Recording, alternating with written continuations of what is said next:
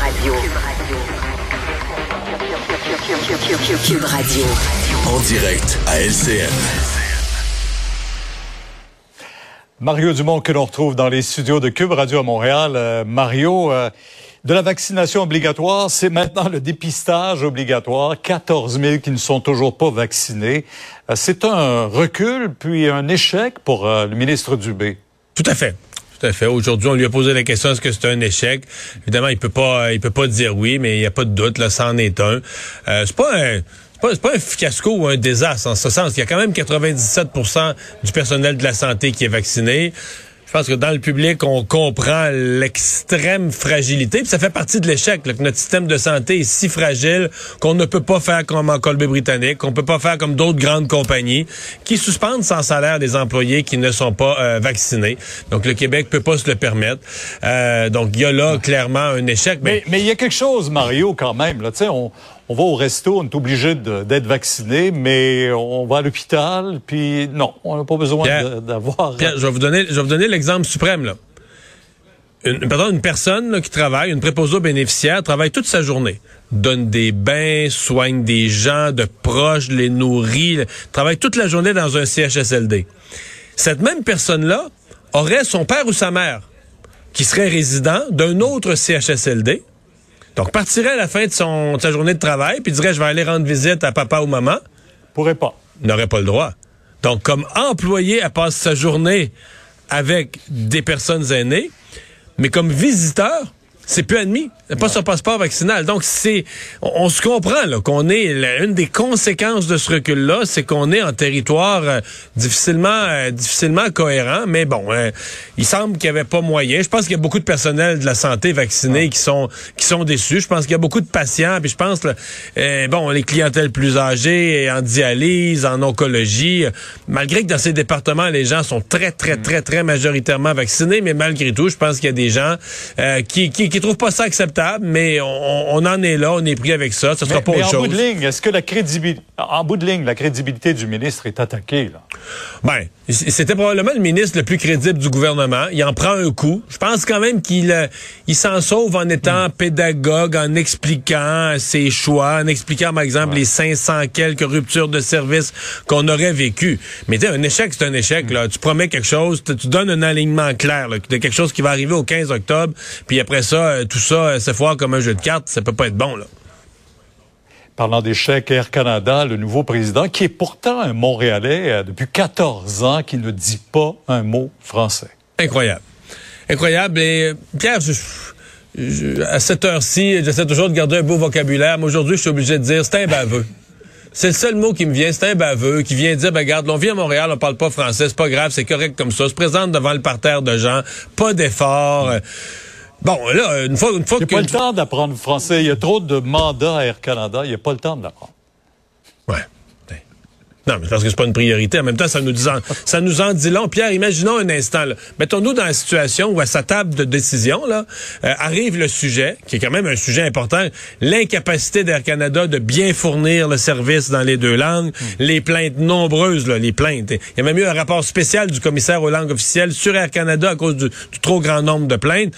Imaginez comment, pour lui, c'est une priorité de régler ça. Avec ce qu'on a vu aujourd'hui, comment on peut s'imaginer... un autre sujet? Oui, un autre sujet? Mais Pierre, sauf qu'il y, a un problème. Le ministre Jolin Barrette a réagi aujourd'hui, mais c'est au fédéral où j'ai hâte de voir la réaction, parce qu'il y a une responsabilité dans la loi sur la privatisation d'Air Canada. Il y, a une, il y a une responsabilité d'Air Canada en matière de langues officielles. Et là, ça interpelle la nouvelle ministre, là, Ginette Petitpas-Taylor, le premier ministre Trudeau, euh, le ministre probablement qu'on va interpeller Mélanie Joly, va interpeller Pablo Rodriguez. Donc, j'ai hâte de voir au niveau fédéral qu'est-ce qu'ils vont dire de ce qu'on a vu aujourd'hui. On aura quelques réactions tantôt. Euh, et Denis Coderre, maintenant, qui accepte finalement de publier euh, la liste, sa liste de clients. Pierre dû faire avant. Pierre, ça dit deux choses. Moi, je regarde la liste de clients. Il y a peut-être des gens qui aiment pas ça. Il a gagné bien de l'argent. Moi, ça me dit qu'il est connecté dans le monde des affaires, même à l'international. Euh, qui, pour moi, le, ça le rend tout à fait habilité à devenir maire de Montréal. Et la deuxième chose que ça nous dit, c'est qu'il s'en va pas à mairie pour faire de l'argent. Il va en faire euh, le tiers. Il va couper son salaire en trois. Moi, ça me dit donc qu'il veut. Maintenant, ça, c'est ce que je pense, moi. Euh, si vous me demandez politiquement, est-ce que cette semaine, le piège qu'on lui a tendu avec ses sources de revenus, la semaine, on parlait d'une lutte nez à nez il y a quelques jours. Puis là, la dernière semaine de campagne est désastreuse pour lui et sa défensive tout le temps. Euh, donc là, euh, c'est pas de très très bon augure comme fin de campagne euh, pour lui. Donc ça, est-ce que c'est est-ce que c'est rattrapable? Est-ce que ça va être un coup fatal à sa campagne? Ça, c'est une question pas mal plus difficile. Mais ce qui a rendu public aujourd'hui, pour moi, c'est il y, a rien là-dedans. Il a publié, mais il faut dire que c'est la pression qui l'a ben voilà, voilà, voilà. Et sa semaine qui est gâchée. Il faut dire, ça fait, fait quatre jours qu'on parle de ça. Sa semaine qui est gâchée. Il est un peu tard. Et là, demain, on va parler probablement que là, demain, on va creuser dans la liste pour savoir, oui, mais telle entreprise. Non, non, il a été piégé. Le siège, le piège s'est refermé sur lui dans la dernière semaine de, de campagne. Ce pas facile de s'en sortir. On verra ça dimanche. Mario, vous serez là d'ailleurs dimanche oui. aussi pour cette émission spéciale sur les résultats à Montréal et ailleurs au Québec. Merci. Demain, on vous écoute dès 10 heures. Vincent, un peu partout dans le monde, il y a des efforts de toutes sortes pour convaincre les gens de se faire vacciner. Mais là, en Nouvelle-Zélande, on a amené ça à un autre niveau. Oui, un autre niveau parce qu'on a une hausse de cas. En Nouvelle-Zélande, on est habitué de entre 0 et 20 cas par jour. Là, on est passé à 150. Euh, ça inquiète dans plusieurs endroits, à Auckland, entre autres. Et là, euh, la Nouvelle-Zélande fait appel, Mario, à ses chefs de gang. Euh, Les groupes ah criminalisés. Euh, gang de rue, euh, groupes dans l'extorsion, dans le trafic de drogue, pour lancer un message à leur... Ben, population d'aller se faire vacciner. Officiel, Message officiel en vidéo de 4 minutes. D'ailleurs, je vais vous faire entendre un extrait. Celui que vous allez entendre, c'est Dennis O'Reilly, chef des Black Power, euh, qui font dans le trafic de drogue. Euh, écoutez bien ce qu'il avait à dire. I joined the Black Power in 1972 when I was 19 years of age. I think I've had a pretty good life and contributed to the nation. I'd like to give every young brother and sister out there the chance to do the same thing. I've taken a few shots over the time. I've taken my two shots against COVID and I'm asking you to do the same.